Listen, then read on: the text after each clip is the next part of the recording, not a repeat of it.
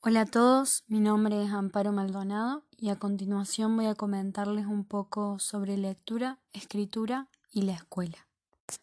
Lo primero a destacar es algo que menciona el docente Jorge La Rosa en su video abecedario, del cortito llamado 11 de septiembre, en donde se decía que no hay que ir a la escuela porque vayamos a ser felices, o porque vayamos a aprender a mejorar el mundo, o porque vayamos a ser amigos, sino más bien hay que ir a la escuela porque en la escuela hay libros. Y no cualquier tipo de libros. En la escuela hay libros de texto. Un tipo de libro que puede ser criticado, comentado, analizado y descompuesto. Los libros de texto son quienes inauguran la lectura crítica. Pero para haber lectura crítica, primero debe haber lectura consciente y deseada. Y aquí, aquí es donde entra en juego la escuela y su modo de enseñanza. Aquí es donde se destaca realmente el labor docente.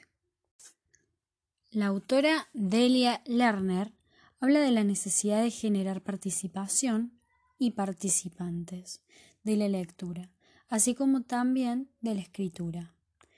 Estos deben ser los mismos alumnos, es decir, generar en el conjunto de estudiantes el interés de ser lectores, lectores que realmente sepan buscar y encontrar soluciones mediante la elección de materiales adecuadamente escritos,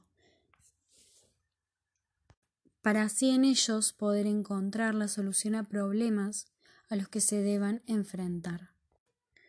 Lerner destaca la importancia de formar sujetos de aprendizaje capaces de leer entre líneas y asumir una postura propia y crítica ante un texto o un autor. Personas deseosas de ingresar en el mundo literario mediante la apreciación de calidad literaria. Directamente vinculado a esto, nos encontramos con la docente de primaria Claudia Marcela Miras, quien tiene una carrera de casi 30 años de antigüedad.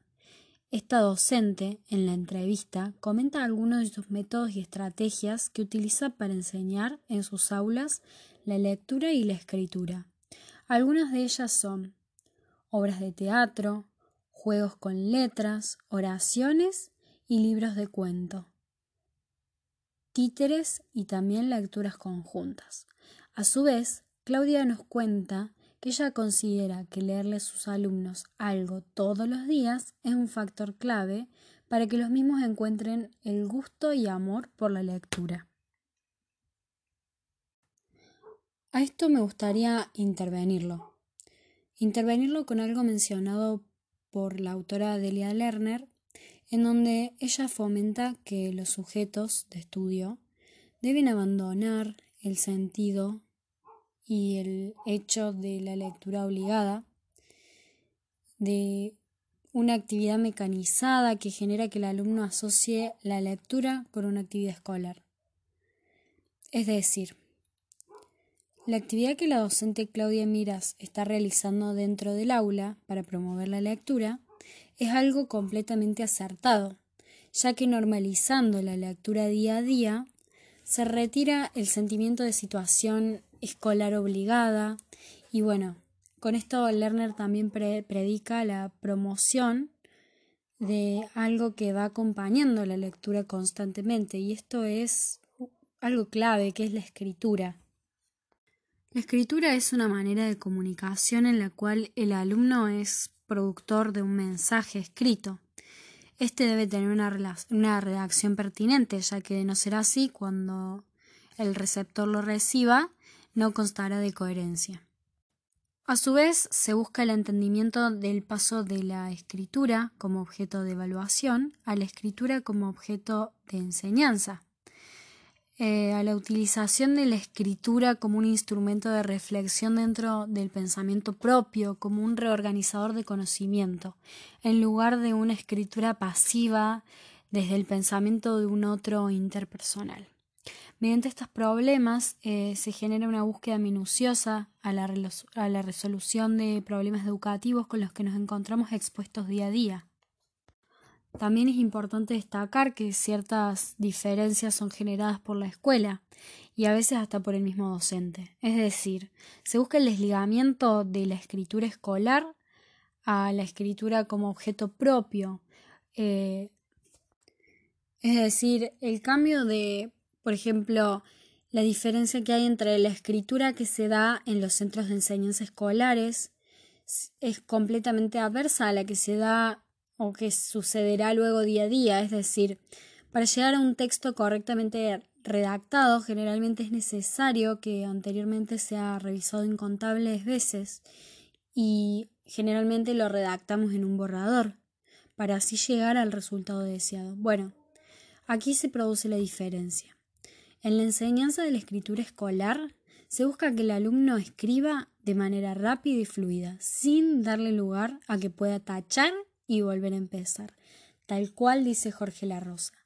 La escuela es un lugar en donde se puede tachar y volver a empezar. Entonces, ¿por qué en estos casos la enseñanza de la escritura no se da así? Se tomó real conocimiento de esta problemática a raíz de la transposición didáctica.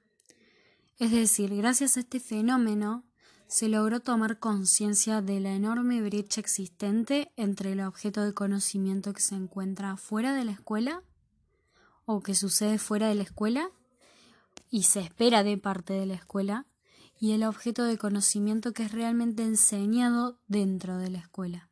Cabe destacar que estoy haciendo siempre referencia al tema de lectura y escritura. La escuela tiene como finalidad transmitir y enseñar a las nuevas generaciones conocimientos que fueron previamente elaborados por la sociedad. Estos conocimientos se transforman y transfieren en forma de objetos de estudio o enseñanzas pero mediante este proceso de transferencia de conocimientos muchas veces suceden modificaciones de diversos modos y en este caso bueno nos basamos como mencioné anteriormente en la lectura y en la escritura y en sus abordajes actuales dentro de, la escuela, dentro del ámbito escolar.